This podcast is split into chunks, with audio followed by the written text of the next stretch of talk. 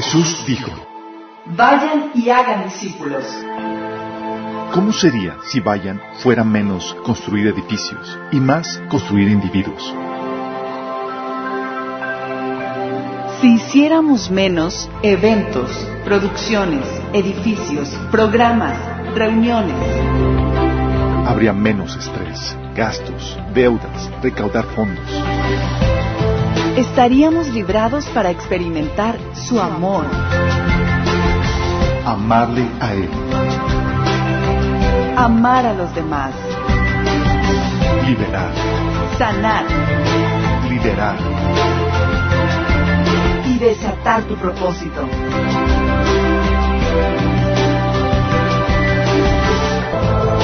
Esto es discipulado. Esto es la iglesia.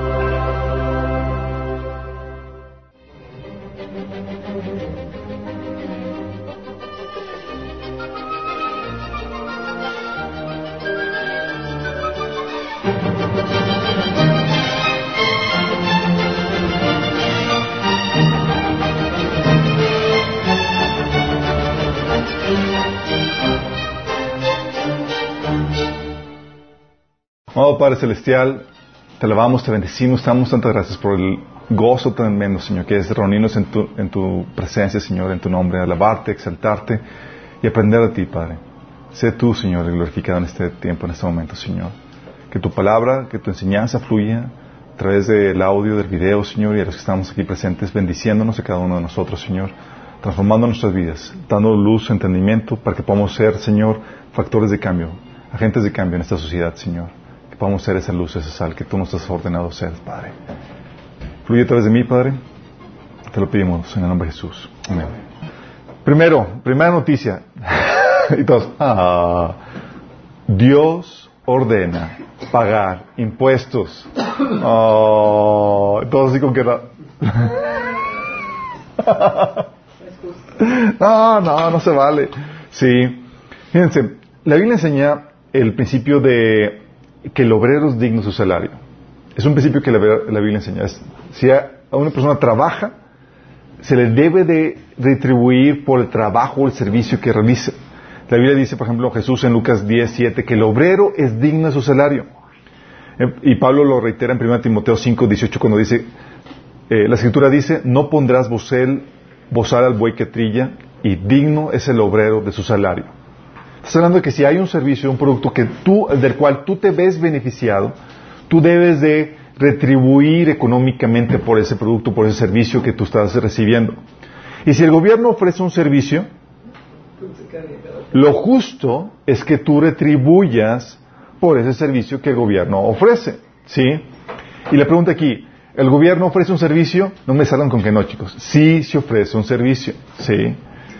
Ofrece un servicio. De hecho, de ese servicio es el que habla Pablo en Romanos capítulo 13. eh, capítulo 13, versículo de 3 a 6. Fíjense en esto. Escuchen.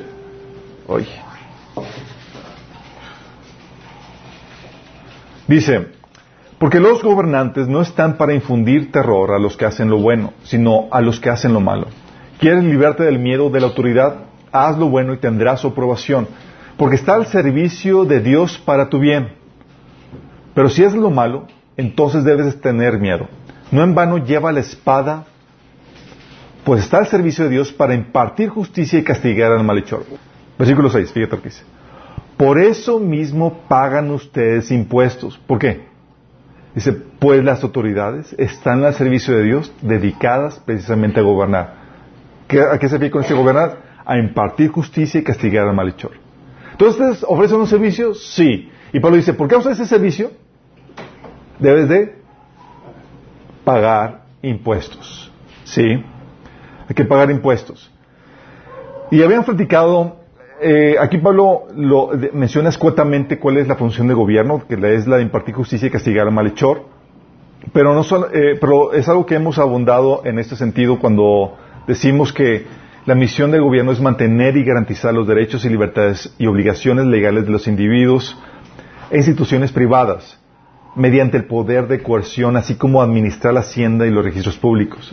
Tiene varias funciones, que es la de legaliz- legalizar, digo, legislar, legalizar, juzgar, castigar, proteger y administrar la hacienda y el registro público. De eso hemos platicado. Gracias. Sí, entonces ¿se ofrece un servicio? Sí, se ofrece un servicio. Y por lo tanto, debes de pagar. Así, la Biblia ordena el pago de impuestos. Dice Romanos 13:7, ustedes den cada uno lo que le deben. Paguen los impuestos y demás aranceles a quien corresponda y den respeto y honra a los que están en autoridad. Entonces te ordena qué? Pagar impuestos, ¿sí? Y lo que lo hace interesante es que Dios le dio a la autoridad el poder de la espada para ejercer tal, derecho. O sea, tiene el poder de coerción para cobrarte los impuestos. ¿Sí? Dice Romanos 13, del 3 al 4, dice, porque los gobernantes no están para infundir terror a los que hacen lo malo, sino a los que, a los que hacen lo bueno, sino a los que hacen lo malo. ¿Quieres librarte del miedo de la autoridad? Haz lo bueno y tendrás su aprobación. Pues están al servicio de Dios para tu bien. Pues si haces lo malo, entonces debes de tener miedo. No en vano llevan la espada, pues está al servicio de Dios para impartir justicia y castigar al malhechor. Entonces, si la Biblia te enseña que es un principio de justicia el que le retribuyes por el servicio que te ofrece y tú no pagas impuestos, obviamente estás incurriendo en injusticia y el gobierno tiene la autoridad, el poder de la espada para ajusticiar. Sí, ahorita vamos a ver los, los detalles en esto. ¿Sabían? La Biblia enseña que antes esto no era así, chicos. Hubo un tiempo en donde el gobierno no cobraba impuestos. Imagínense un tiempo donde el gobierno no cobraba impuestos. Antes, chicos, no cobraban. Anteriormente, ¿sabías tú? Los jueces y ancianos que gobernaban a Israel no cobraban impuestos por sus servicios. De hecho, era un servicio comunitario y no de tiempo completo. ¿Se acuerdan del asunto de los ancianos? Que estaban a las puertas y ejercían el trabajo de este, legislar, legislar impartir justicia, otorgar el castigo. Y no solamente otorgar el castigo, sino también el, poder para hacer legal los trámites, legalizar los trámites de, compra-venta y demás. Y ellos no cobraban, era parte de lo que hacían, era parte del servicio, era parte del privilegio de eh, del servicio que, eh, del privilegio de, ser parte de los líderes de la comunidad. ¿Te acuerdas cuando, por ejemplo, cuando vos fue con, eh, fue a la puerta de la ciudad para, para legislar el proceso de, la herencia, cual, el cual le iba a redimir? Dice Ruth 4 del 1 al 3. Vos fue a la puerta de la ciudad y ahí se sentó y en ese momento pasó por ese lugar el redentor de la familia de vos eh, que vos había mencionado. Así que lo llamó amigo, ven, siéntate aquí, quiero hablar contigo. Así que se sentaron juntos y enseguida vos llamó a diez líderes del pueblo y les pidió que se sentaran ahí como testigos. Entonces vos le dijo al redentor de la familia y empezó todo el trámite legal de la transacción de la herencia. ¿Y tú crees que los líderes del pueblo dijeron, oye, por nuestros servicios de notario público vamos a cobrarte tanto? Oye, por nuestros servicios, oye, antes, si quieres que te, que haya que imparte justicia, que legislemos aquí el caso que tú mencionas, tenemos que cobrarte tanto. ¿Cobraban? No, no cobraban, chicos. Los líderes en ese tiempo no cobraban, eran líderes de gobiernos voluntarios. ¿Te imaginas? Voluntarios, chicos. Eran voluntarios, ¿sabes por qué? Principalmente porque tenían el eh, suficiente capital y personal para desatenderse el trabajo en el campo y ejercer la función de gobierno. Sí, tiene sentido, ¿no? Oye, si quiero tener tiempo libre para dedicarme a asuntos de gobierno, debo tener suficiente capital y personal que, que atienda mis negocios. Sí. Por, eso históricamente se consideraba la, la, posesión de propiedad como requisito para participar en toma de decisiones de gobierno. Sí. Porque, oye, la persona que apenas tiene para, para comer, para sustento, y tiene que estar laborando diariamente, porque si no, no come, eh, no tenía el tiempo ni la facilidad para participar en el gobierno. Sí. De hecho, por ejemplo, ¿se acuerdan el, caso de la mujer virtuosa en Proverbios 31? Ahí tienes el, el ejemplo de, el hombre político y la mujer empresaria. la mujer le, administraba los negocios y el hombre tenía tiempo para poderse dedicar a la política. Sí, dice ahí Proverbios 31 del 17 al 23. Ella es fuerte, llena de energía y es muy trabajadora. Se asegura de que sus negocios tengan ganancias, su lámpara esté encendida hasta altas horas de la noche, tiene sus manos ocupadas en el hilado, con sus, dedos, con sus dedos tuerce el hilo, tiende la mano al pobre y abraza y sus brazos al necesitado.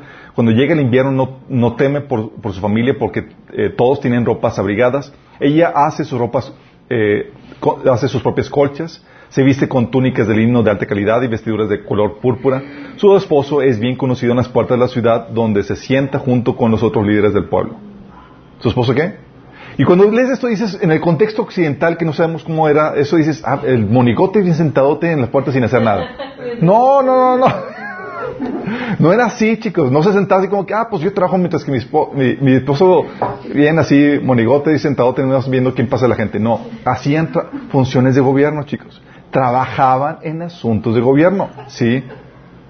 Pero tenía la oportunidad de trabajar porque, porque tenía el sustento suficiente para poder desprenderse del trabajo y tener, disponer el tiempo para, para eso, ¿sí? Por eso históricamente siempre se relacionaba la, la, posición de propiedad y de ingreso como un eh, requisito para poder participar en las tomas de, decisión del gobierno. ellos gozaban de estatus económico.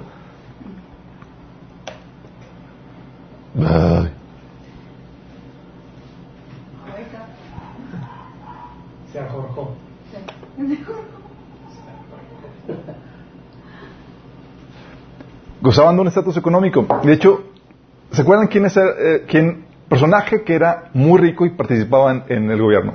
A ver si se acuerdan. ¿Personaje muy rico y qué? Que participaba en el gobierno de su ciudad. Eh, ¿Este Salomón era muy rico? No, Salomón era rico, pero era el rey. No. no. No. Job, chicos. Job, sí. O sea, aparte de, la edad, acuérdense que los ancianos eran los que gobernaban, ¿sí? El correcto manejo de la propiedad generaba un estatus que lo calificaba para formar parte de la élite gobernante, chicos. Fíjate. Sí. Job 29, de 7 al 8 decía, ¿qué tiempos aquellos cuando iba a las puertas de la ciudad y ocupaba mi lugar entre los líderes reconocidos? Órale. Los jóvenes me daban paso cuando me veían e incluso los ancianos se ponían de pie en señal de respeto cuando yo llegaba. O sea, era de la élite gobernante, chicos. Pregunta, ¿se dedicaba completamente al gobierno? No, sí. Ellos eran, tenían propiedad, vivían de su propiedad, no cobraban, pero era un privilegio formar parte del gobierno. Eran voluntarios. Qué heavy, ¿no? Y era un, privilegio de peso porque las decisiones que ellos tomaban iban a regir cómo se llevaba la comunidad que estaban gobernando. ¿Estamos entendiendo?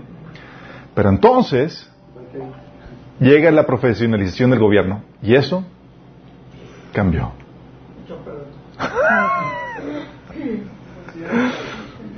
Una vez que se especializó la función de gobierno, es decir, que se pusieron a personas que se dedicaran tiempo completo a la función de gobernar, el impuesto se convirtió en un requisito y la correcta administración de la hacienda privada, o sea, de tu propiedad, como requisito para participar el gobierno, se fue por la borda. O sea, ya no tienes que tener calificarte con tu buena propiedad, con tu buen manejo de tu propiedad para ver si calificas para el gobierno o no.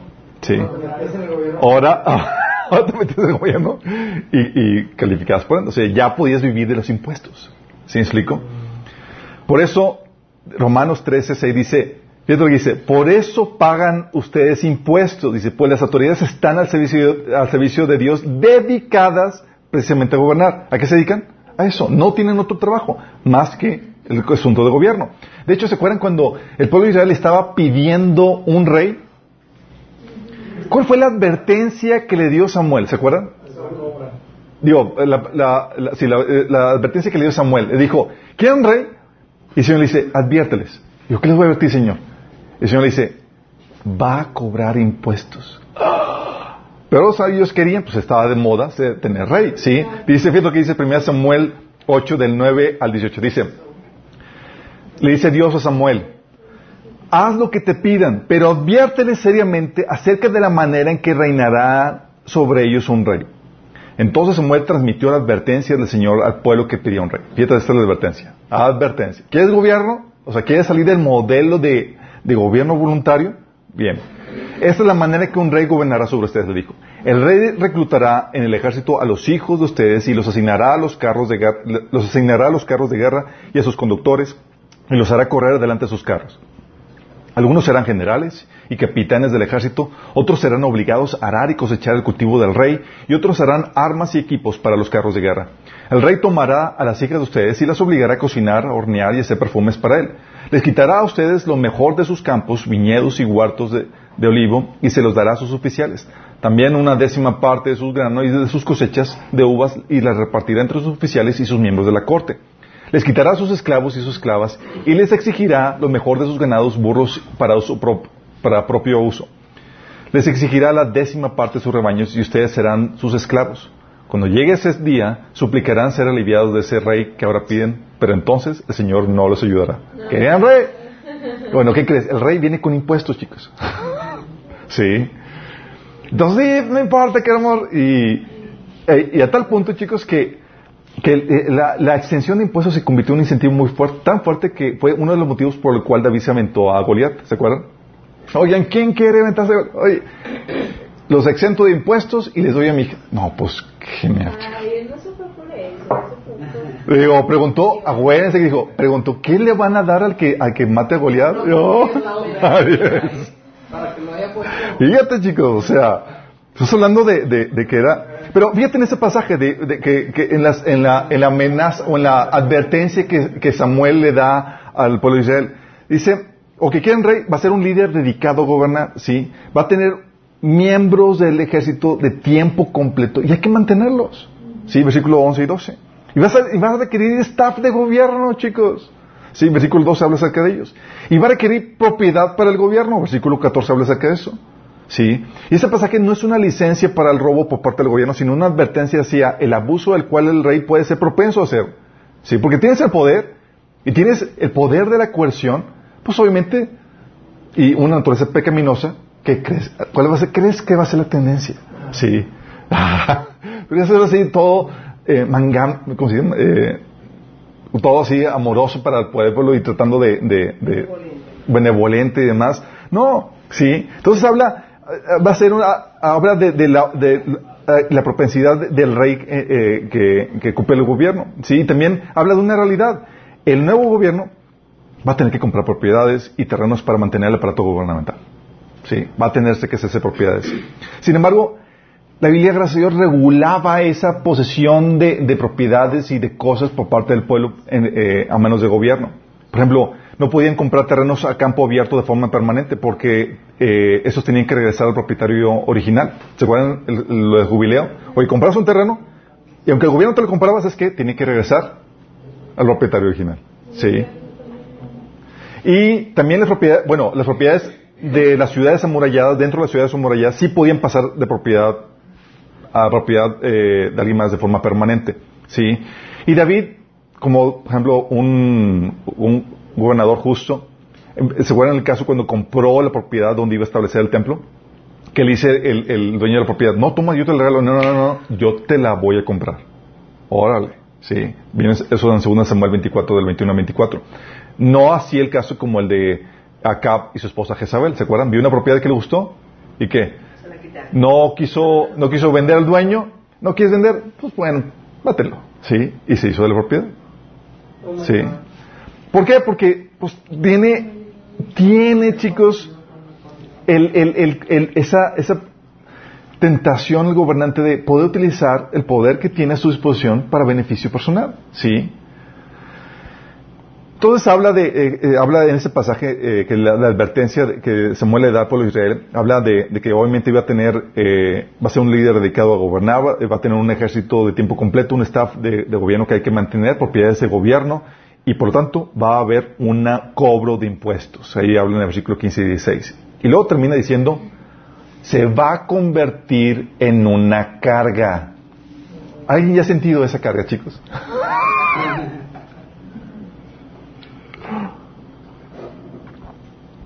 Bueno, Dios sabía de lo que estaba hablando, chicos. Sí. La intención original, el diseño original es que el gobierno no se convierta en una carga, pero lamentablemente por causa de la naturaleza pecaminosa el hombre tiende a abusar del poder y por lo mismo tiende el gobierno a convertirse en una carga. Sí. Y luego menciona aquí, dice, cuando llegue ese día, suplicarán ser aliviados de este rey que ahora piden, pero entonces el Señor no los ayudará. ¿Se acuerdan, por ejemplo, cuando el sucesor... Una de las cosas que menciona en Reyes capítulo 11 y capítulo 12 menciona que Salomón cobraba muchos impuestos. Sí, era una carga. Entonces llega el pueblo con el pueblo de Israel y decimos, líbranos de esta carga que impuso tu, padre. Le dicen a, Roam, el, hijo. Y le dijo, ah, sí, creyéndose bien chicho, dijo, no, el dedo más pequeño de, mi dedo más pequeño, ¿cómo, no me acuerdo exactamente cómo dijo. El es que le dijo que les iba a cobrar más impuestos. Sí. Y eso ocasionó que el reino se dividiera por una cuestión de impuestos. Sí. Salomón cobraba un buen de impuestos, pero acuérdense que había harta lana para pagar. Sí. Había así es. Sin embargo, la Biblia, gracias a Dios, gracias, gracias Señor, regula la recaudación de impuestos a los ciudadanos. Y todos dicen, amén. La Biblia enseña, o sea, o sea, el gobierno no puede cobrar los impuestos a placer, chicos. No debería. Sí. Uno, fíjate lo que la Biblia enseña. No puede recaudar los impuestos que guste. Vóytelas. No puede recaudar los impuestos que guste. Porque si, si fuera así, chicos, sería legalizar el robo. Fíjate, en ese pasaje que leímos de 1 Samuel 8, del 15 al 17, dice, dice, eh, dice Dios de la advertencia, tomará este rey una décima parte de su grano y de sus cosechas de uva y la repartirá entre sus oficiales y miembros de la corte. ¿Qué porcentaje va a cobrar de impuestos? 10%. Les exigirá la décima parte de sus rebaños y ustedes serán sus esclavos. Décima parte de las cosechas y de tus rebaños, de lo que produzcan tus rebaños. ¿Qué tal? 10% chicos. ¿Ahorita cuánto nos cobran impuestos? 35. Era el 10%, chicos. Nos revelamos. Fíjate que la Biblia enseña con esto. El principio. Así es. Bueno, fíjate lo que la Biblia enseña acerca, acerca de esto. La Biblia enseña que lo que se cobra de impuestos, lo que el gobierno debe cobrar de impuestos es un porcentaje, no todo el porcentaje. ¿Sí? El porcentaje que cobraba el gobierno aquí, por ejemplo, menciona en este pasaje, era el 10%. Era el diezmo para el gobierno y era el diezmo para el templo, para los que vivían de servicio en el templo. ¿Sí? Entonces, en total, la, carga recaudatoria por parte del pueblo de Israel, ¿qué porcentaje eh, sumaba? En total, 20%, no más. ¿Sí? No, no, cobra, no pagaron más más que eso y una mínima tasa que, que, era por la manutención del templo. El diezmo para el templo era para los, los levitas. Sin total era un 20%. ¿Qué pasa si no se pone un límite? Si no se pone un límite al porcentaje de impuesto cobrado, podrían cobrarte 60, 80, 90 y hasta el 100% de impuestos, legalizando así el cobro excesivo y el robo de la propiedad. Oye, si no le pones un límite al gobierno, significa que en pro de cobrarte impuestos, ellos pueden decir cuánto cobrarte. Y si te cobran el 100%, ya están legalizando el robo. El robo. ¿Me explico? Lamentablemente muchas constituciones, y creo que entre ellas la de México, no eh, establecen el derecho del gobierno a cobrar impuestos, pero no establecen el límite. Sí, no establecen el límite. ¿Te imaginas qué pasaría si el gobierno cobrara el 100% de impuestos? ¿Quién trabaja? Oye, si todo lo que voy a trabajar va a ser para el gobierno, ¿quién trabaja? Cero. Sí. si se cobra un impuesto muy alto, resulta contraproducente. ¿Sabes por qué? Porque desincentiva la producción y la ganancia de los privados y con ello disminuye la colecta de impuestos. ¿Sí me explico? Oye, pues, de hecho, platicando con una, con una eh, con una cliente que, visitaba, estaba contratando un seguro, me dice, estaba abrumada porque le dieron un bono muy grande. Dice, es que ya no me paguen más, porque si me pagan más, tengo que pagar más impuestos, imagínate. O sea, era la, la broma, o sea, estaba bromada porque, porque iba a recibir dinero el cual tenía que pagar. Sí. ¿Qué es lo que sucede aquí, chicos? Si se cobra un impuesto más alto, eso es contraproducente porque desincentiva el- la, la producción y el deseo de ganancia por parte de los privados. Sí. Y resulta contraproducente para el gobierno. Porque, oye, quiero cobrar más impuestos. Resulta que, pues, ya la gente no quiere trabajar. ¿Por qué? Porque, pues, entre más trabajo, más impuestos le, eh, le gana. ¿Sí? ¿Sabes? En ese sentido, por eso el porcentaje debe ser bajo. No debe ser más del 50%. ¿Sí? Mínimo, sí. El, el modelo bíblico es 10% para el gobierno. Punto. ¿Sí? Y hoy un estudio, según, un estudio de Cristina y David Romer, profesores de economía de la Universidad de Berkeley, California, y publicado en el The American Economy Review en, en el 2010, ¿sabes cuál es el punto de inflexión? El punto donde el gobierno quiere aumentar, porque si el gobierno, imagínate una curva, gobierno empieza a cobrar impuestos y empieza a cobrar más, más, más, pero llega un punto donde el impuesto se hace tan pesado que ya la gente no se incentiva a trabajar, entonces empieza a bajar la- la la- el cobro de impuestos. Al punto de que si cobra 100% es cero, no, no recibe nada. ¿En qué punto es donde baja y comienza la, la curva, la curvatura? En el 33%. En el 33% ya cualquier cobro más allá de eso, económicamente, según estudios aquí, el gobierno empieza a perder dinero porque desincentiva, desincentiva la, la, la, la- economía. ¿Sí? Nosotros llegamos a cobrar, a, a- a pagar que 35 y, y hasta más. Sí. El gobierno bíblico era un impuesto ligero, chicos. Sí. O sea, imagínate, la Biblia estaba prohibiendo que con el 10% se iban a quejar la gente. Nosotros estamos en qué nivel, ¿sí? no aguantaba nada.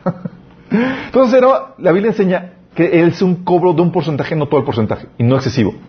El porcentaje que, bíblico era el 10% para el gobierno y el 10% para el templo.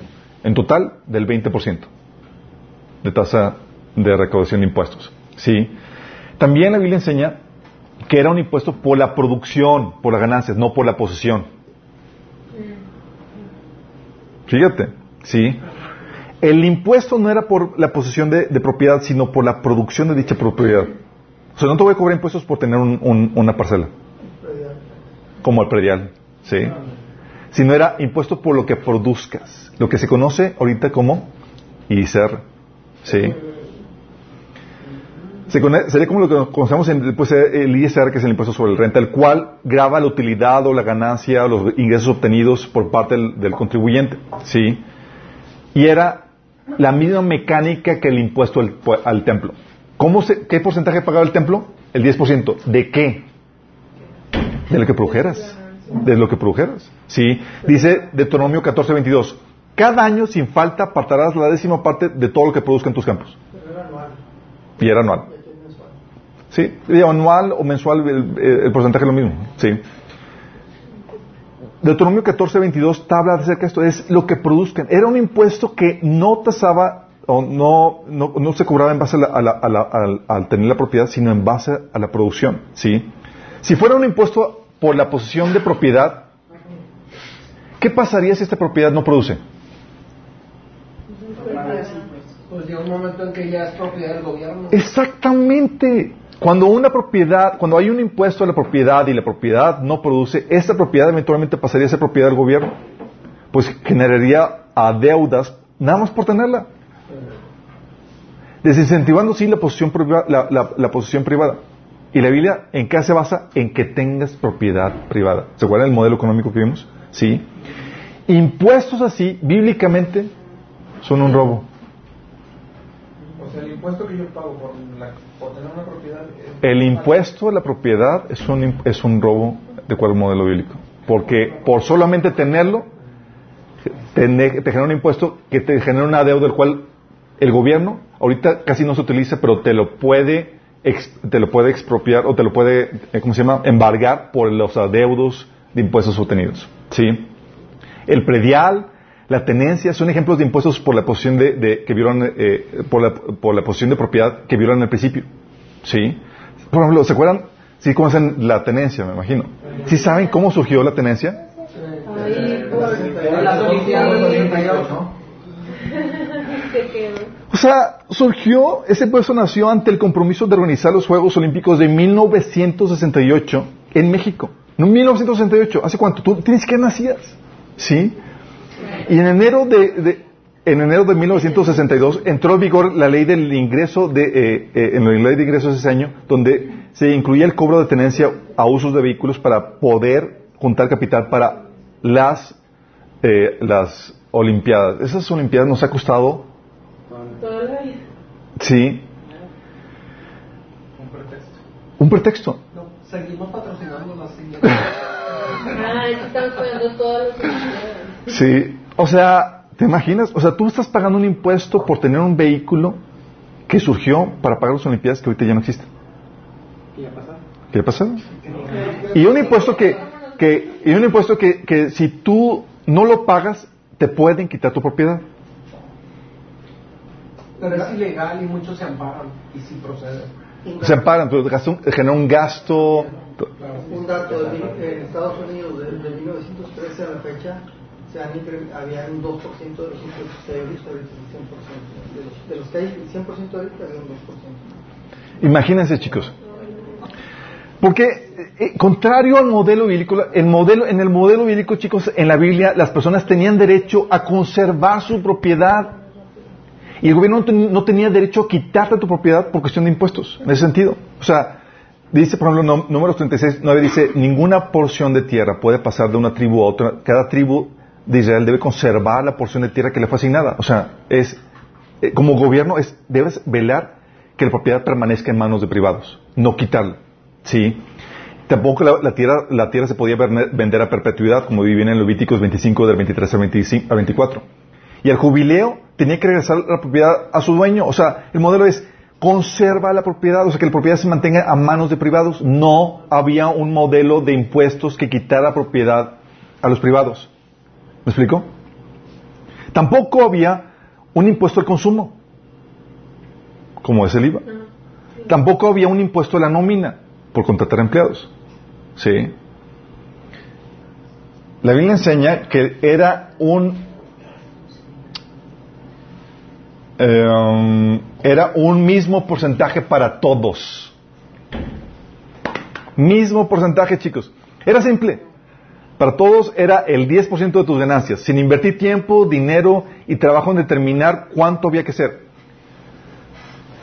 Ahorita, chicos, hay estimaciones que puedes en- encontrar en, Internet cuánto se gasta tan solo en estimar los impuestos que, que tienes que pagar.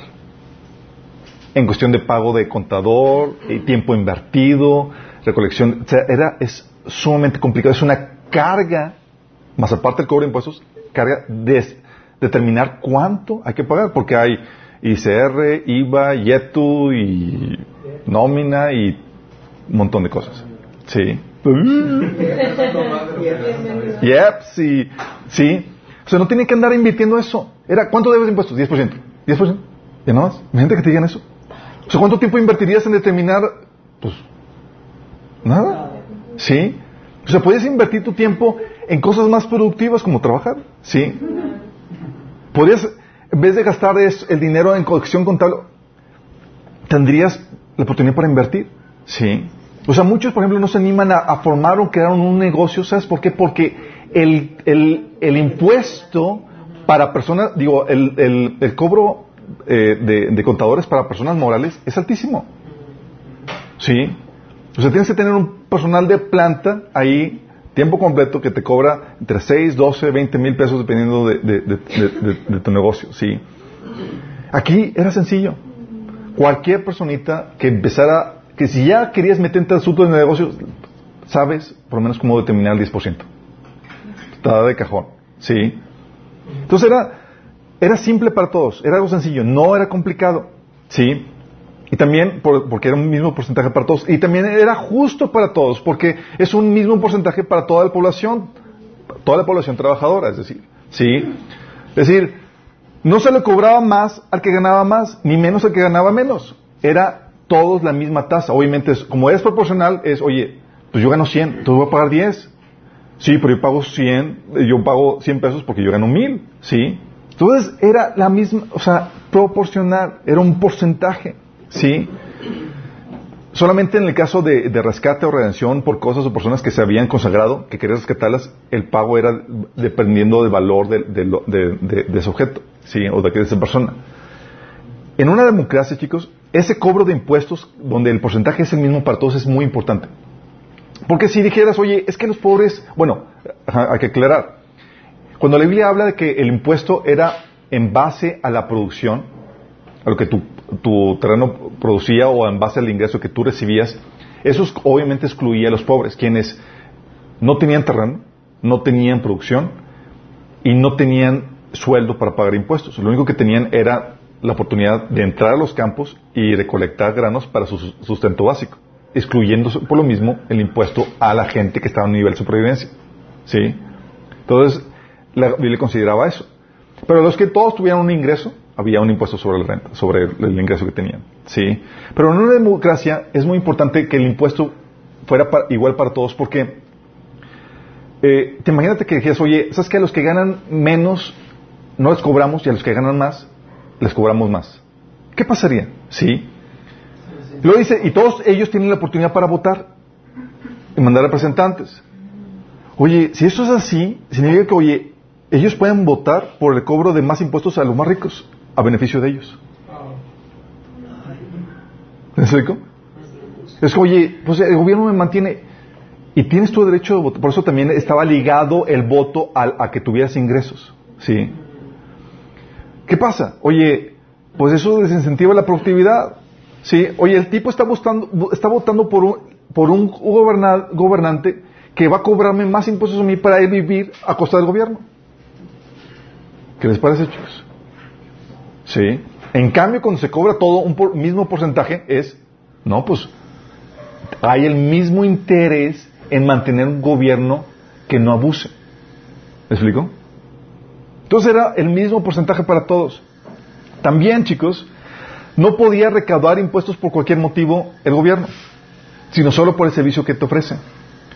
Fíjate, Romanos 13, del 3 al 6, te dice la razón por la cual tú pagas impuestos. Y esto repatea a muchos, a los socialistas y a los cristianos socialistas también, que quieren ayudar a los pobres. Por medio del gobierno. Sí, aclarando, porque todos tenemos que ayudar a los pobres. Pero los cristianos socialistas dicen que el gobierno tiene la responsabilidad de hacerlo. Pero fíjate lo que dice la Biblia. La razón por la cual tú pagas impuestos, Romanos 13, del 3 al 6, dice, porque los gobernantes no están para infundir terror a los que hacen lo bueno, sino a los que hacen lo malo. ¿Para qué están los gobernantes? Para infundir terror a los que hacen lo malo. ¿sí? ¿Quieres librarte del miedo de la autoridad? Haz lo bueno y tendrás su aprobación. Pero, pues está al servicio de Dios para tu bien. Pues si haces lo malo, entonces debes de tener miedo. No en vano lleva la espada, pues está al servicio de Dios para impartir justicia y castigar al malhechor. Es para, está al servicio de Dios para qué? Impartir justicia y castigar al malhechor. Es servicio de gobierno. Aquí te lo está estructurando escuetamente este Pablo. Dice, así que es necesario someterse a las autoridades no solo por el, para evitar el castigo, sino también por razones de conciencia. Por, dice, versículo 6, por eso mismo pagan ustedes impuestos. ¿Por qué razón, chicos? Por el servicio que imparte el gobierno. So, yo pago impuestos porque me ofreces un servicio que la comunidad necesita. Dice, por eso mismo pagan ustedes impuestos, por las autoridades están al servicio de Dios dedicadas precisamente a gobernar.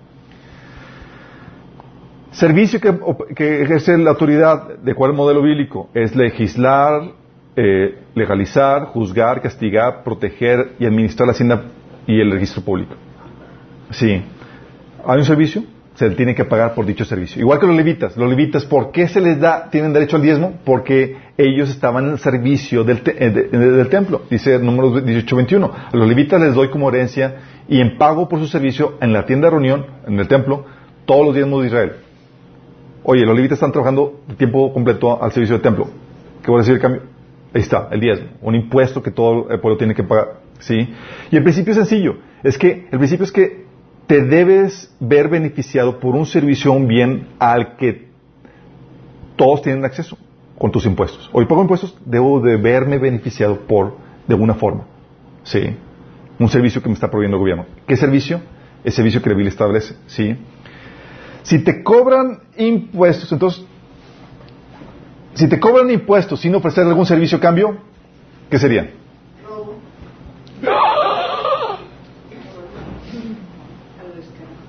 Oye, te cobro impuestos. Y dices, oye, ¿pero qué más? ¿Qué, qué, qué servicio más? No, ninguno. Eso es un asalto. Sí. O sea, te cobran impuestos, pero no te ofrezco ningún servicio, no te protejo, no te no como juez, no castigo al malo, no justicia, no. ¿Qué es eso? Pues es lo que hacen los malitos, que cobran piso. Oye, te cobran sin ofrecerte, te cobran sin ofrecerte ningún servicio, su pena de daño o pérdida de la propiedad. Sí, es, oye, ¿no pagas? Ahí va, te da daño. Sí. Eso es robo, chicos. Sí. Y, o te dicen, te voy a dar protección de quién, de ellos mismos. O sea, o sea te, te, te cobro para no causarte daño. Sí. Es por eso te digo, es un, es un, es un robo. ¿Qué hace un asaltante? Llega y te dice, te voy a cobrar un impuesto. Ah, un impuesto. Ya, gente ya más letrada. Sí, estoy contabilidad. dice, un impuesto. Dice, voy a cobrar un impuesto. Dice, ¿y qué, qué, qué, qué servicio vas a dar? Ninguno. Pero voy a beneficiar al pobre. ¿Quién el pobre? Yo. Ah, pues sí, güey. Igual que... ¿Te imaginas? Es lo, es lo mismo que, que, que, se hace, ¿sí? Cuando te cobran, pero no, no ofrecen ningún servicio, pero a cambio dan el dinero a otra gente, es también robo y es inmoral, ¿sí? Oye, te voy a cobrar un impuesto, so pena de, de, quitarte la propiedad o meterte a la cárcel porque es coercitivo el, poder del gobierno. Te voy a cobrar un impuesto, sí. No te voy a dar un porcentaje, eso no, no, es para darte ningún servicio. Es simplemente para mantener a gente que no quiere trabajar. ¿Qué tal? ¿Qué tal, chicas? Sí. O voy a cobrarte impuestos, pero para, voy a cobrarte impuestos, chicos, pero para para pagar el asesinato de niños en el vientre. ¿Qué onda, chicas? ¿Qué tal? O voy a cobrar impuestos para patrocinar agujas en los pobres que se quieren drogar en la calle. Dices, no puede hacer eso. En San Francisco lo hacen, chicos. El gobierno, con, tus, con los impuestos de la gente, agujas libres y te encuentras agujas tiradas en la calle a por montón. Sí, el gobierno patrocinando eso. Con los impuestos de la gente. O cobrarte impuestos para mantener a jóvenes que andan en moralidad sexual y que quedan embarazadas. ¿Sí por ejemplo, en Estados Unidos? Oye, ¿no te casaste? ¿Es mamá soltera? Y andabas en moralidad sexual, te quedaste embarazada y ahí te va. Y el gobierno te va a mantener. Y si tienes otro hijo, ahí está otro.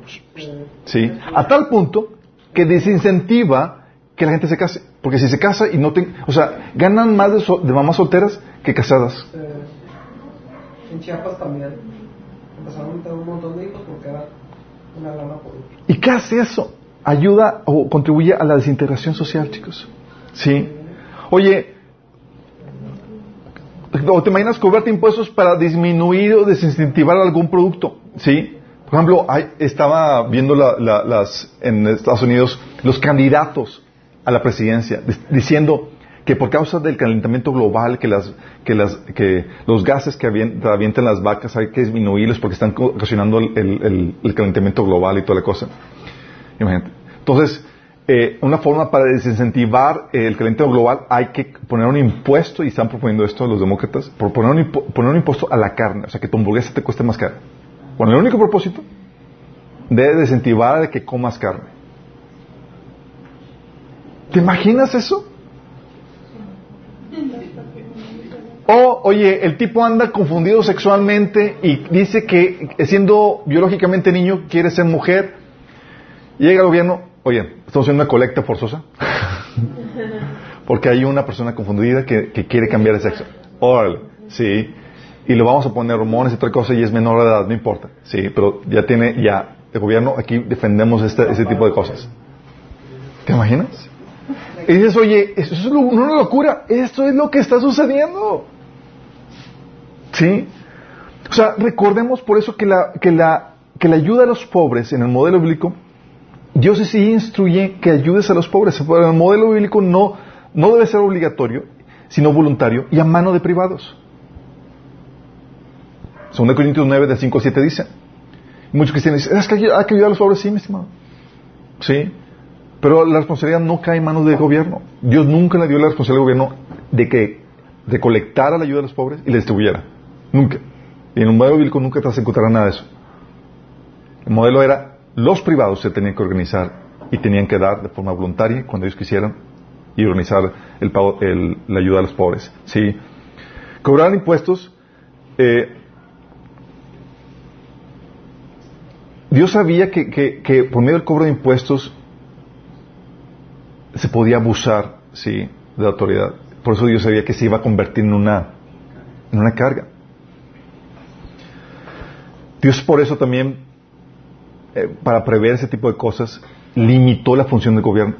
Tú vas a encontrarte en modelo bíblico, la función del gobierno no es distribuir ni, ni hacer ese tipo de, de- asistencias que el gobierno, que ahorita propones que el gobierno haga. ¿Por qué? Porque si el gobierno compra impuestos, como es obligatorio y tiene el poder de la fuerza, puede abusar de eso.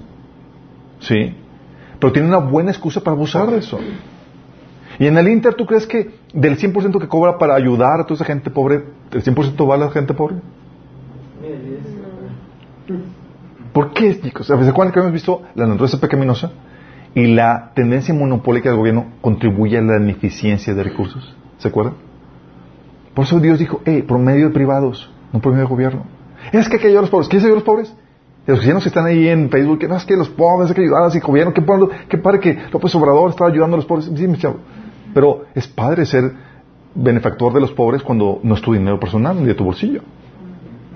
Si yo lo asalto todo mundo y yo colecto y me, me pongo la, la fachada de eso, pues obviamente, sí. Entonces, la Biblia dice no, que pues, no, no podía recaudar impuestos por cualquier motivo, solamente por el servicio que te ofrece. Y si cobran impuestos sin ofrecer algún servicio a cambio era un robo, como habíamos platicado la vez pasada. También no podían recaudar impuestos para mantener lujos desproporcionados.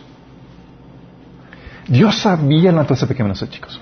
Sí, Dios conoce muy bien cómo, es el hombre. Y cuando lees en el pasaje en la, en Biblia, dice, oye, ¿por qué Dios puso esto? Ah, porque Dios sabe cómo somos. Tenemos acceso al poder, tenemos acceso a recolectar impuestos, podemos abusar. ¿Y qué crees? Lo hemos hecho. Pero nosotros bien en los, en los entonces creemos cualquier promesa de cualquier candidato que dice, no, sí, vamos a, a ser honestos, sí, inter... No, chavo. Fíjate lo que dice Deuteronomio 7, del 16 al 17. Dice, el rey no deberá adquirir gran cantidad de caballos ni hacer que el pueblo vuelva a Egipto con el pretexto de aumentar su caballería, pues el Señor te ha dicho no vuelvas más por ese camino. El rey no tomará para sí muchas mujeres, no sea que se extravíe su corazón, ni tampoco acumulará enormes cantidades de oro y plata. ¿Qué, qué- qué le sabía Dios al rey? ¿Eso cuándo lo dijo?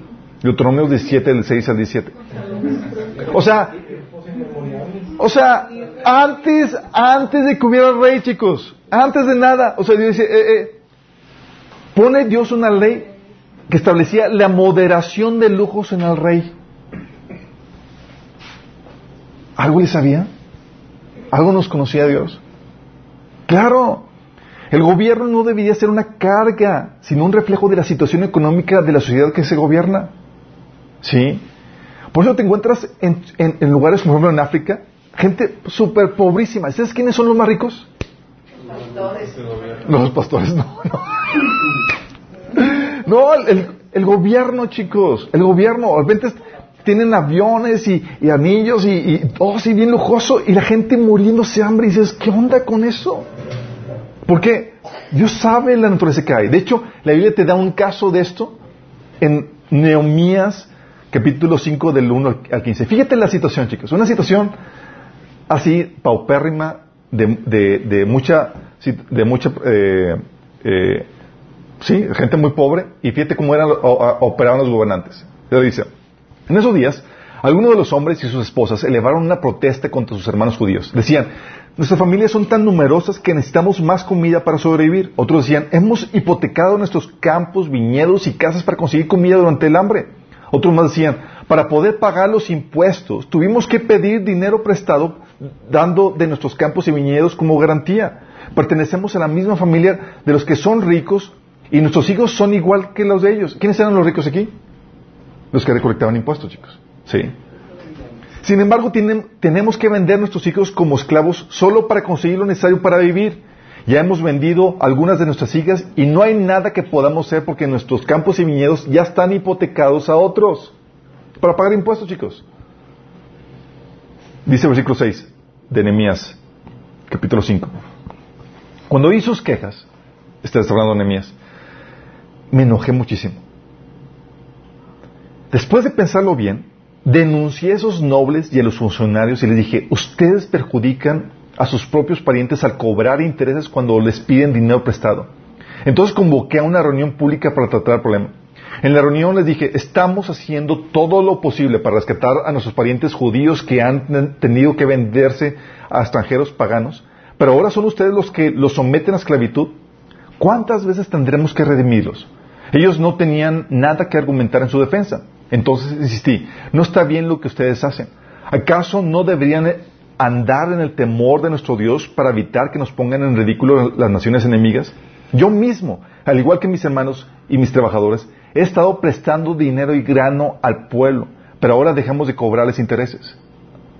Devuélvanles hoy mismo sus campos y viñedos, sus olivares y sus casas. Además, devuelvan los intereses que cobraron cuando prestaron dinero, grano, vino nuevo y aceite de oliva. Entonces ellos respondieron, devolveremos todo y no les exigiremos nada al pueblo. Haremos como tú dices. Luego llamé a los sacerdotes e hice que los nobles y los funcionarios juraran que cumplirían su promesa. Sacudí los dobleces de mi manto y les dije, si no cumplen su promesa, que así sea la sacudida de Dios de sus casas y de sus propiedades. Entonces la asamblea respondió, amén. Todos alabaron a Dios y cumplieron con lo prometido.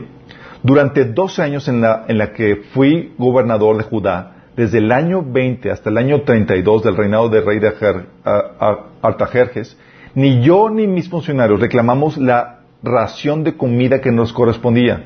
Fíjate.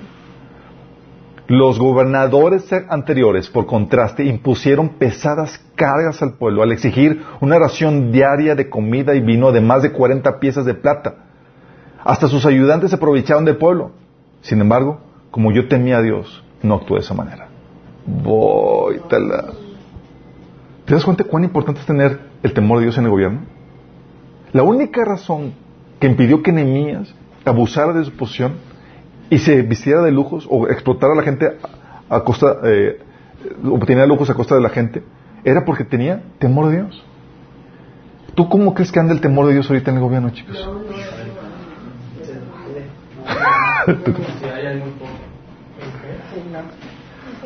O sea, ¿te das cuenta de la situación? O sea, no podían recaudar impuestos para mantener lujos desproporcionados, chicos.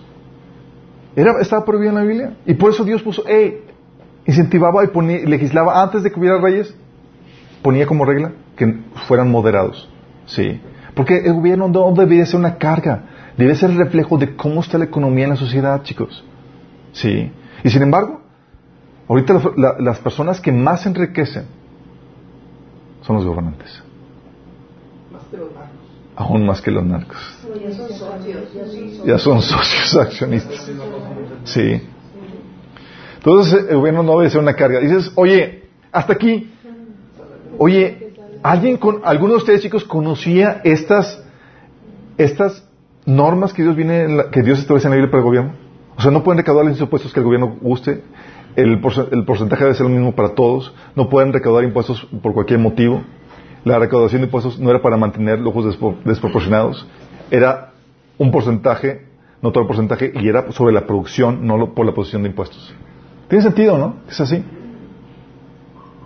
Dices, chao. Necesitamos cristianos con entendimiento bíblico para el gobierno, en el gobierno, chicos. Sí.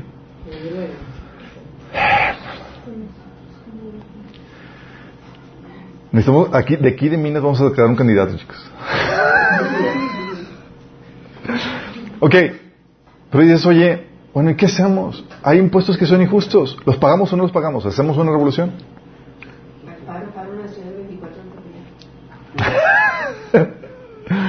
ok, ¿hay impuestos injustos? Sí los hay, chicos. Lamentablemente los hay. Sí. No esperes que los gobiernos ni sus gobernantes cumplan la protección de las directrices que Dios estableció para el gobierno y los impuestos. Es de esperarse que, cometan un sinfín de abusos. Y más si no son cristianos, es de esperarse. ¿Sí? Entonces, en teoría no debería sorprenderte. ¿Sí? Y sin embargo, la Biblia nos da casos de impuestos injustos y que hicieron algunos personajes. Uno, el caso del impuesto del templo cobrado injustamente a Jesús, ¿se acuerdan? Llega Viene en Ma- en Mateo 17, del 24 al 27, dice, cuando llegaron a Capernaum, vinieron a Pedro los que cobraban los dos dracmas, que eran los impuestos del pueblo, y dijeron, ¿vuestro maestro no paga los dos dracmas? Y él dijo, sí. La verdad es que ni sabía. Esas que te preguntan así y sí. y al entrar él en casa, Jesús le habló primero diciendo, ¿qué te parece, Simón? Los reyes de la tierra, ¿de quiénes cobran los impuestos, los tributos o los impuestos? ¿De sus hijos o de los extraños? Pedro respondió, ¿de los extraños? Jesús le dijo, luego los hijos están exentos. Fíjate, aquí que está diciendo Jesús, está diciendo Jesús, él tenía el derecho a no pagar impuestos, porque él era el hijo. Sí, él era el hijo. Sí.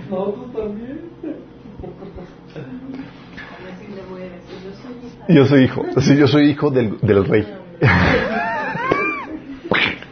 Sí. Está hablando del impuesto del templo, chicos, donde el templo es de Dios y el hijo de Dios no debía pagar impuestos. ¿Ok?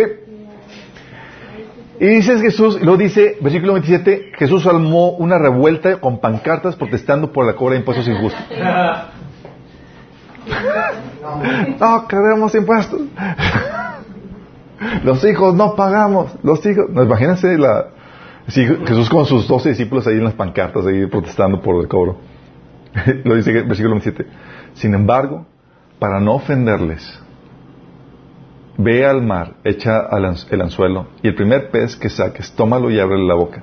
Hallarás un estatero, o sea, una moneda de plata. Tómalo y dáselo por mí y por ti. Es más, o sea, habla de que para no ofenderles, de otra versión dice para no escandalizar a esta gente. Sí, sí. Vamos a pagar impuestos, toma, por ti y por mí, órale. Sí, órale. Sí. Y el otro tuvo la vida de pescado.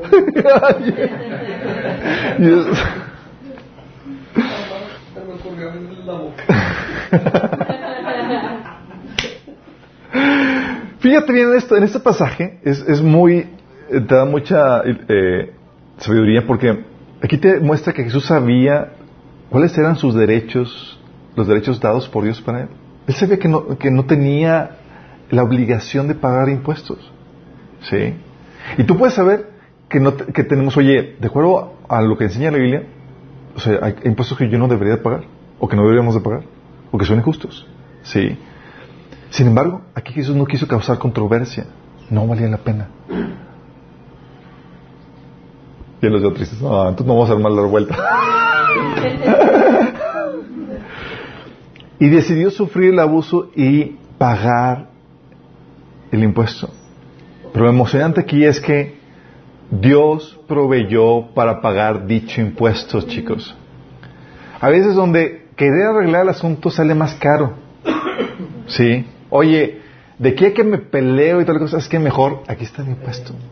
¿Sabes qué? O en vez de que no me van a entender, si ya por sí causo polémica con mis explicaciones, pues ya, oye, aquí está el impuesto. Ya, ya lo, yo salgo con que no quiero pagar el impuesto. O sea, más problemática. Aquí está el impuesto. Sí. Jesús, Jesús sabía ser prudente en esto, chicos, y sufrir la ofensa. Sí, sabía que era el costo de oportunidad. Vamos. Fíjate tú así como que, eh, eh, así, nosotros somos cristianos y ahorita estamos conscientes que en este tiempo vamos a sufrir injusticias. La verdadera vida es cuando venga Cristo. Ahí chicos, no vamos a pagar impuestos. Nosotros vamos a cobrarlos. Ahorita nos toca pagar. ¿Cuánto quedamos? El 35. No, hombre. Pero fíjate la exposición, chicos. O sea, Dios te prove- le proveyó a Jesús el recurso para pagar ese abuso. Sí. Dios provee. Si a veces dices, oye, es que tengo que pagar previo, se- puedes orar, Señor, ¿dónde está mi pececito con la moneda? Una ballenita por ahí. Es una ballenita con las monedotas. Sí. O el otro caso es el caso del impuesto a Roma. Sí, ¿se acuerdan? Viene en Mateo 22 del 15 al 22, dice, entonces salieron los fariseos y tramaron cómo tenderle a Jesús una trampa con sus mismas palabras. Fíjate cuál, eh, déjame darle contexto para que entiendas por qué eh, la problemática que le presentaron a Jesús. Los pueblos, el pueblo judío estaba siendo a veces conquistado por Roma. Sí. Y había, obviamente no fue voluntaria la conquista, fue, es, los conquistaron a la fuerza, impusieron un gobierno que no era el de ellos y una tasa, un una colección de impuestos a la fuerza. Sí. Entonces, pagar impuestos a Roma era, era, era mantener a ese gobierno que te está oprimiendo y que te está abusando de ti. Es igual ahorita. Y más o menos igual ahorita exactamente. Entonces, si tú como judío apoyabas la recolecta de impuestos, la gente, toda la gente nacionalista, obviamente es- está un gobierno invasor oprimiéndote, se te, se te viene encima, ¿sí? Hoy está apoyando a Roma, ¿qué es eso? ¿Sí? Pero si no lo apoyaba el pago de impuestos, Roma lo metía en la cárcel. ¿Sí? Bien le iba. Entonces, los fariseos bien astutos dijeron, ok, vamos a ponerle una trampa. Enviaron a algunos de sus discípulos junto con los herodianos, los cuales dijeron, maestro, sabemos que eres un hombre íntero y que enseñas el camino de Dios de acuerdo a la verdad. Ah, de veras. No te dejas influir por nadie porque no te fijas en las apariencias. Danos tu opinión. ¿Está permitido pagar impuestos a César o no? Y si todos tenemos ahí, todos tenemos, "Oh, oh, oh, ya, ya, sí. Pero entonces llega la revelación del Espíritu Santo, sí. Y dice, conociendo las malas intenciones, Jesús replicó, hipócritas. Fíjate cómo Jesús habla directamente las cosas en la cara. Dice, ¿por qué me tienden trampas? Muéstrenme la moneda para el, impuesto. Y se la enseñaron. ¿De quién son esta imagen y esta inscri- inscripción? Les preguntó. ¿Del César? Respondieron. Entonces denle a César lo que es del César y a Dios lo que es de Dios. Al oír esto se quedaron asombrados, así que, de- así que dejaron y se fueron. ¿Por qué lo que está diciendo? Oye, la moneda y la moneda, o sea, el- la, eh, moneda circulante era propiedad de Roma. ¿Sí? ¿Cómo está haciendo? ¿Sabes qué? Estaba validando la recolección de impuestos, ¿sí? De, de Roma. Pero no por eso, o sea, y con eso estaba reconociendo la obra de Dios en cuestión de la soberanía que tenía sobre los gobiernos. ¿Sí? Contexto, ya les había dicho, era una nación invasora que había tomado ah, el control de, de Israel a la fuerza. Y en muchos casos, los impuestos así son de excesivos, chicos. El pueblo, el, si algo tenía el impuesto de Roma era muy alto. Sí. Era excesivo, era una tremenda carga. Luego más porque los recaudador- recaudadores de impuestos no eran, que tú digas, muy, muy honestos, que digamos. Era uno para Roma, dos para mí, uno- o sea, recolectaban impuestos de Roma y recolectaban para uno, sí. Pues tenía el poder. Exactamente. Sin embargo, la autoridad, con eso estaba reconociendo que la autoridad venía de Dios, tal como viene en Romanos capítulo 1, del 1 al 7, y a pesar de eso, bien con mal, estaban ofreciendo un servicio de gobernar. Cuando Pablo habló de que las autoridades vienen de Dios y que debes someterte y que estaban ahí para castigar al malo, estaba hablando precisamente de la autoridad romana. Con todas sus deficiencias, con todos sus abusos, chicos. ¿Sí? Estaba ahí. Y dice, oye, haz de cuenta que es más o menos ahorita, con todas las deficiencias del gobierno, con todos los abusos y con todas las anomalías y demás. Eso no es excusa para no pagar impuestos. Sí. Entonces, ¿cómo vamos a cambiar ese asunto? El cambio, chicos, que podamos propiciar es por medio de la influencia de la iglesia con C, perdón, y la iglesia con S. Eh, con el poder ideológico, con el poder de la palabra de Dios, chicos. Dice la Biblia en Mateo 5 del 3 al 16, dice, ustedes son la sal de la tierra, pero si la sal se vuelve insípida, ¿cómo recobrará su sabor? Ya no sirve para nada, sino para que la gente la deseche y le pisotee. Ustedes son la luz del mundo. Una ciudad en lo alto de una colina no puede esconderse, ni se esconde una lámpara para cubrirla en un cajón, pero por el contrario, se pone en la repisa para que alumbre a todos los que están en la casa. Hagan brillar su luz delante de todos, porque ella, para que ella pueda, para que ellos puedan ver las buenas obras de ustedes y alaben al Padre que está en el cielo. Ustedes, chicos, por medio de la palabra, con la palabra, son la luz.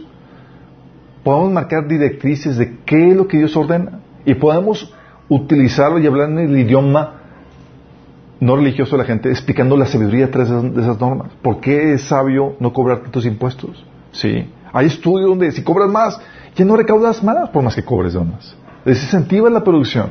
Sí. Vamos a hablar de eso. Podemos influir. Si, sabemos esos principios, podemos buscar un cambio en el gobierno. Pero la problemática es que la mayoría de los cristianos que participan en el gobierno no saben las directrices que Dios estableció para el gobierno. Entonces entras en, bla- en cero, no eras luz, ¿qué eres? Eres tinieblas, porque no tienes la directriz de Dios para saber qué hacer en el gobierno. ¿Me explico? Entonces una es siendo luz con, con lo que, con las propuestas que, y directrices que Dios enseña para el área del gobierno. Sí. Y la otra es compartiendo el evangelio. ¿A quiénes? A los que te cobran impuestos, mi chavo. A los gobernantes. Sí. Así como sucedió con Saqueo. ¿Sabes a qué se dedicaba Saqueo? A saquear. Saqueo sí hacía honor a su, a su nombre, chicos. Sí saqueaba. Sí. Lucas 19, 18 al 19 dice, había un hombre llamado Saqueo, era chiquito, pero picoso, chicos. Te cobraba así, te dejaba... Dice, era jefe de los cobradores de impuestos de la región y se había hecho muy rico. ¿Tú crees que se hizo rico con...? O sea, cuando tú ves una persona que vive del gobierno, que se hace rica, tú sabes... Algo, algo está truculento, sí. Y luego, en- más adelante dice, mientras tanto Saqueo, cuando llega, ya saben la, historia, ve, se trepa al árbol, Jesús le habla por nombre y se autoinvita a su casa, ¿se acuerdan? Oye, tengo hambre, invítame a comer. Y lo invita, le comparte, y Saqueo se convierte ahí. Y Saqueo se, dice, se puso de pie delante del Señor y dijo, Señor, daré la mitad de mis riquezas a los pobres. Y si estafé a alguien con sus impuestos, le devolveré cuatro veces más. La conciencia. A a.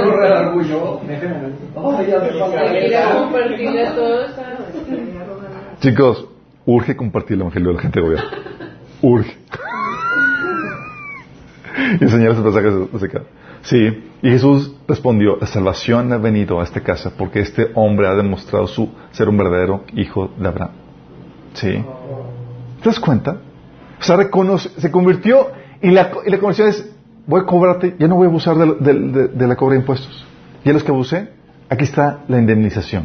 Tómale, cuatro veces más, que era lo que, se- lo que la Biblia establecía para los que lo, robaban. ¿Sí? ¿Te imaginas?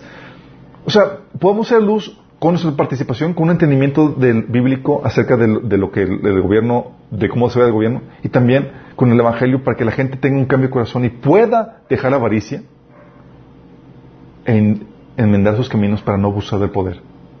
Sí. Pero si no hay esa- ese cambio en el evangelio y estás en el poder, ya vimos qué sucede. Caso de Nehemías.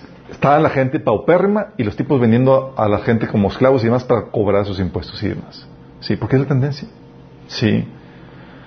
Por eso, chicos, suceden muchos actos ilegales. Y aún es- esos actos, actos ilegales morales. Por ejemplo, en muchos países esta- es ilegal la libertad de expresión. Si tú hablas de, de Cristo y demás, es ilegal. Pero es inmoral. No, no es inmoral, chicos. Tú sabes los derechos y obligaciones que Dios te ha dado. Sí. Y en muchas situaciones hay, se, legi- se se legisla la, la inmoralidad. Pero no porque esté legal, eh, no porque sea legal, se, significa que sea moral. Tú como cristiano tenemos un parámetro y tenemos que obedecer a Dios antes que el hombre. Sí. Hay, y gobiernos que prohíben la, la libertad de expresión, la libertad de congregarse con otros cristianos, prohíben el cristianismo y no por eso vas a dejar de ser cristiano. Sí. Lo mismo pasa también con impuestos. Hay gobiernos que cobran impuestos que no deberían de cobrar y al punto donde está la gente muriéndose de hambre para enriquecerse los, los, esos. Y eso muchas veces lleva de forma natural, eso se ha visto en todos los sistemas económicos, cuando hay un cobro excesivo de impuestos, a que se maneja un, co- un, co- un comercio informal o lo que se llama el mercado negro, ¿sí? Donde manejo los negocios y demás fuera de eso para que el gobierno no los cobre porque si no me muero de hambre, ¿sí? ¿Se acuerdan el caso de Gedeón? No se acuerdan el caso de Gedeón. Eh, Israel había caído por causa de su pecado bajo la tiranía de los madianitas. Llegaban los ma- madianitas y gobernaban sobre ellos. Llegaban y arrasaban con todo. Todo, chicos. Sí.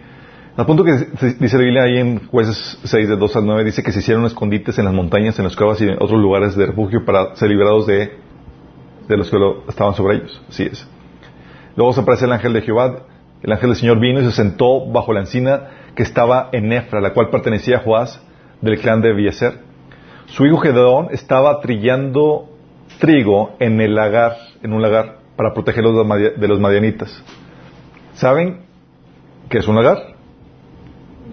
Es así como una especie de, de pozo, así de bardeado, donde se presionan la- las uvas para sacar el vino, con los pies así todos. Y los granos también. Sí. No, no es un lugar para trillar, chicos. ¿Pero por qué lo estaba haciendo ahí? Por, o sea, si me ven los manitas, me cobran. y, es, y nos morimos de hambre. Y la economía en Israel en ese momento subsistía por la ilegalidad o porque mantenían las cosas escondidas de los madianitas. Imagínate. Si no fuera por eso, se morían de hambre. Sí. Por eso, chicos, la idea, la problemática es que esto lleva terribles consecuencias porque un gobierno que co- cobra excesivos fomenta la legalidad y, y fomenta la cultura de, la legalidad. Sí, y eso trae un des- trae un efecto moral en la sociedad. Sí, porque ya cuando ah pues ya es ilegal esto y como la sociedad no es cristiana distinguir entre esto sí debo de ser, esto esto no, es, ah, se todo y fomentan el- el- la- el que la gente eh, eh, va, eh, sí eh, que se, se rebelen en contra de la ley, aún las leyes justas, sí. La ideal es, nosotros como cristianos, es utilizar todas las disposiciones legales que hay a nuestro favor para pagar los menos impuestos posibles cuando son muy altos. Pero cuando hay que pagar, hay que pagar, sí. Y esto nos lleva, chicos, a, a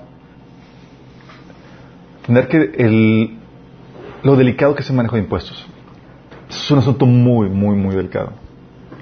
Porque no solamente puedes cometer el crimen del, robo legalizado por medio del cobro de impuestos, sino que puedes afectar toda la economía, toda la sociedad y llevar a la quiebra. Puedes llevar a la sociedad a la inmoralidad, así que se des- desbalance por eso. Porque con el cobro de impuestos tú puedes desincentivar la producción y el desarrollo de la inversión, ¿sabías? Como estamos diciendo, oye, cobro más, pues ya no, ya no me conviene. Y luego por eso hay fuga de capital. ¿Por qué crees que eso es la fuga de capital, chicos? Porque me voy a lugares donde cobran menos. Y ahorita hay la libertad con, con la globalización y con los medios de comunicación y demás a que tú puedas ir de aquí. ¿Sí? ¿Y quiénes, cre- quiénes crees que se van? Los que tienen, chicos. ¿Y quiénes que se quedan? Nosotros. O sea, tú puedes incentivar la producción y, el desarrollo, eh, eh, la inversión. ¿Sí? Oye,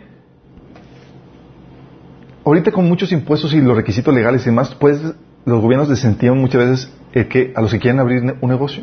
Es que abrir un negocio, tengo que pagar esto, tengo que ir acá y o sea, o desincentivan a los que tienen su negocio y ya no quieren crecer ni obtener más, ganancias porque les va a cobrar más impuestos. O sea, no me conviene.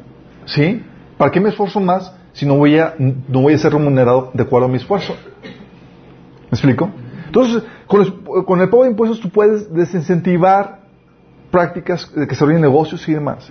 Pero también en el cómo distribuye los impuestos cobrados, puedes incentivar la holgazanería, la irresponsabilidad, la improductividad, la inmoralidad, como habíamos visto. Sí. Oye, te cobra tu impuestos de incentivo para que no trabajes. Y hay gente que dice, literalmente chicos, hay gente que dice, ¿para qué consigo un trabajo si me gano más ahorita de desempleado con la ayuda que me da el gobierno? Eso sucede en países donde han desarrollado mucho, de donde el, el- el capitalismo se ha desarrollado al punto donde ya empezaron a adquirir tintes muy fuertes socialistas y tienen con qué. Afortunadamente en nuestro país no da espacio para que vivas de gobierno todavía, como debería. Aquí es trabajo, o sea, dices, ah, que- seguro social para todos, sí, pero pues así te atienden. esto. Sí.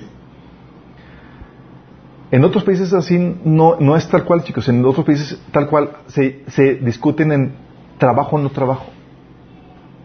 Porque hacen, hacen el balance y dices, ¿sabes qué? Gano más no trabajando con la ayuda de, de- de- que me da el gobierno. Sí. ¿Y qué pasa si incentivas a la gente trabajadora? ¿De quién vas a terminar cobrando impuestos? ¿Sí? Ya no, o sea, llega un punto donde los gastos aumentan más porque incentivas a la gente que no trabaje. ¿Sí? Oye, como en, como en este, eh, lo que sucede en San Francisco, oye, dan agujas gratis para que se droguen. Sí, están los- las personas en la calle y demás. Y dices, oye, incentivo el consumo de drogas, la holgazanería, y pago a la gente para que no se muera de hambre y, y- todo eso. ¿Sí? ¿Qué hago? Incentivo ese estilo de vida inmoral y aumenta más. Y la gente que quiere un mejor estilo de vida, no vivir en una sociedad así, de trabajadora, honesta y demás, termina yéndose de ese lugar. ¿Sí me explico? Entonces, con el cambio, con el gobierno, con el manejo de impuestos es algo muy delicado porque si no manejarlo correctamente, tú puedes extender el reino de las tinieblas y detraer el reino de Dios, el modelo de Dios. Tú lo utilizas bien el cobre de impuestos y tú puedes hacer que la economía florezca y que incentivar a que la gente se ponga a chambear y a minorar los efectos de la naturaleza pecaminosa. Como decía Pablo. ¿Qué modelo Pablo tenía? Oye, vamos a llevar en la iglesia daba ayuda social. Porque decía el principio de Pablo es el que no trabaje, no coma. ¿Por qué Pablo? Porque no vamos a fomentar la naturaleza pecaminosa. Sí. Y eso nos lleva, chicos, a las diferentes etapa- etapas de gobierno en ese sentido. Sí. Quiero que, que visualices el, el, eh, el modelo económico que suelen seguir todos los, los gobiernos. Partimos de un punto de anarquía, donde hay poco nada de gobierno. Y eso es muy malo, malo para la economía. ¿Por qué? Porque cuando no hay nadie que te proteja, no hay leyes, no hay juicio, no hay nada, o sea, eso es el caos y tú quieres comercializar, estás expuesto a que te roben, a que no hay seguridad, no hay medios de, de- de caminos por donde transitar y demás, ¿sí? Por ejemplo, cuando eh, Roma se desintegró, o sea, fue la anarquía y la economía al piso, ¿sí? Entonces, cuando hay anarquía, ¿hay crecimiento económico? No, no hay. Pero entonces, de pasar de cero gobierno, empieza a crecer el gobierno y empieza a ir, sigue en la línea de, la- de las, de las eh, flechas. De hacer cero gobierno empieza a crecer un poquito gobierno hasta que haya suficiente gobierno, que es el modelo capitalista. El gobierno necesario. Gobierno limitado a las funciones básicas que la Biblia establece. ¿Sí?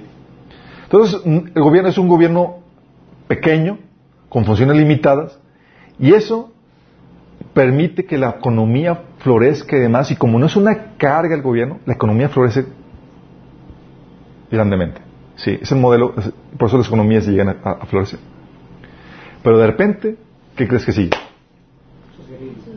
Socialismo. Y empieza la debacle.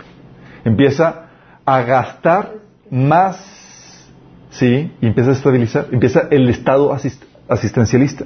Donde, pues, oye, tengo dinero, oye, pues vamos a ayudar a los pobres, ah, venga. Y empiezo a, co- a cobrar más, ¿sí? Empiezo a cobrar más impuestos a los que ganan más, y empiezo a exentar a los que ganan menos, y empiezo a hacer ese tipo de abusos. Y empezar la burocracia.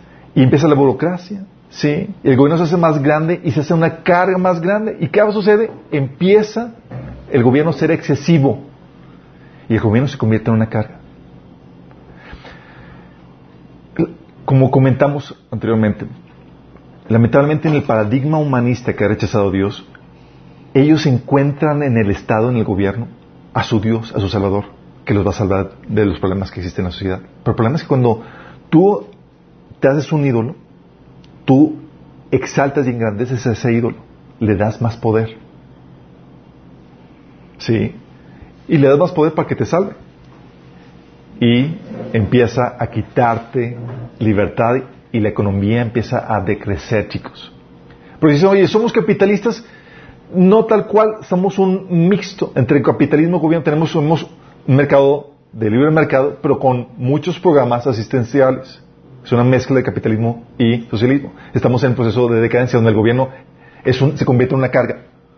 Ya no incentivan la producción, incentivan la logresinería, que la gente no trabaje, a que viva a costa del gobierno.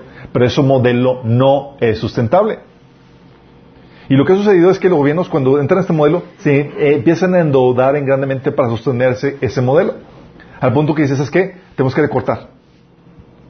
Y tenemos que regresar al- a más capitalismo, a un gobierno más, más corto. ¿Ganan dinero? Ok, regresamos al, al asistencialismo. Y andan así entre y, y, uno y otro. Pero cuando empiezan a crecer así excesivo, llega al comunismo, que es un gobierno sumamente pesado, robusto, donde controla prácticamente todo, que es, por ejemplo, el caso de Venezuela.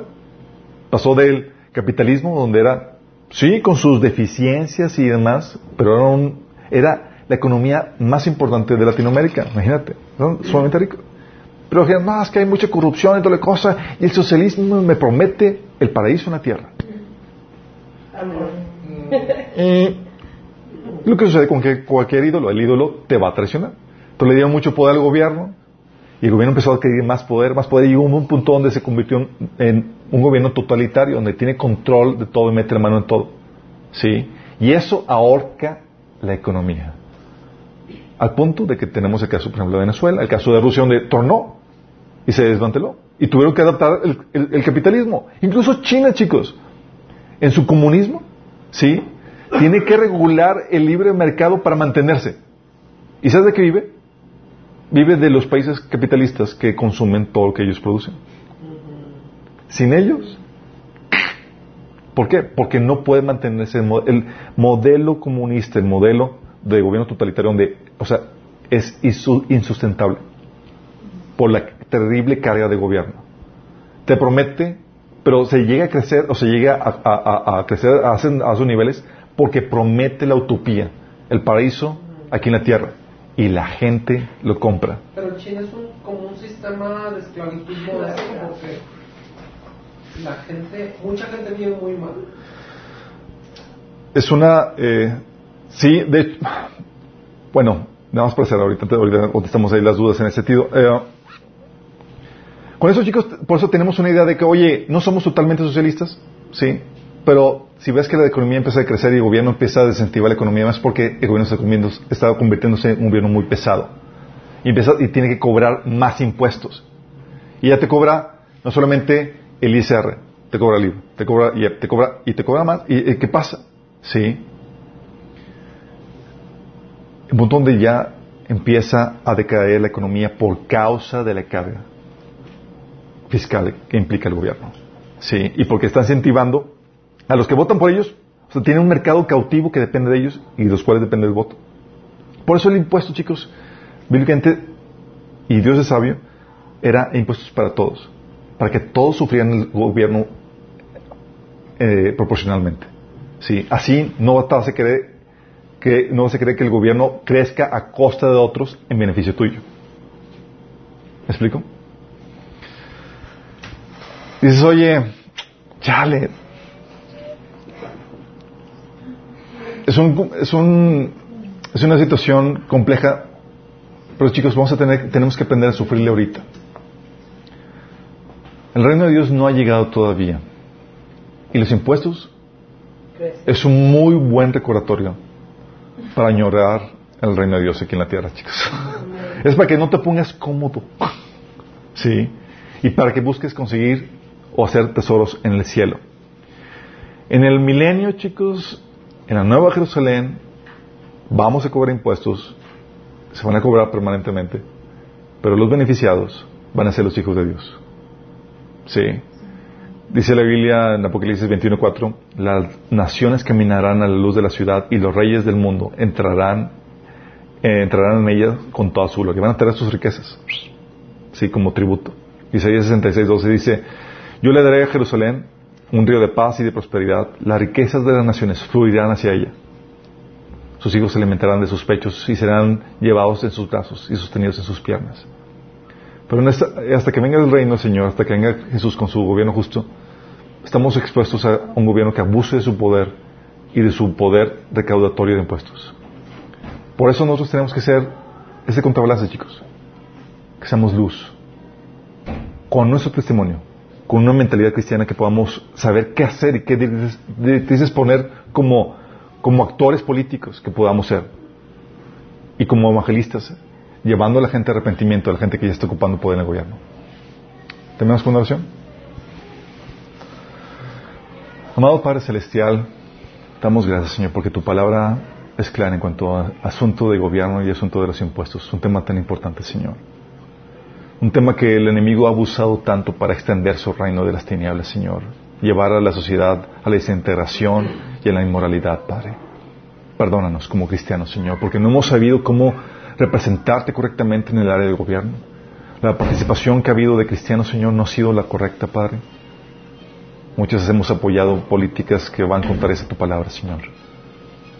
Ayúdanos, Señor, a hacer esa luz, esa sal en el área del gobierno, Señor, y a extender tu evangelio, Señor. Llevar tu evangelio a la gente que ahorita está en el poder, para que como saqueo, Señor, puedan repartirse sus malos caminos. Y, Señor, y, a- y, a- y- y volver, Señor, a, a tus caminos, a tus directrices, Señor, que marques para todas las áreas de la vida, incluidas las del gobierno. Te lo pedimos, Señor.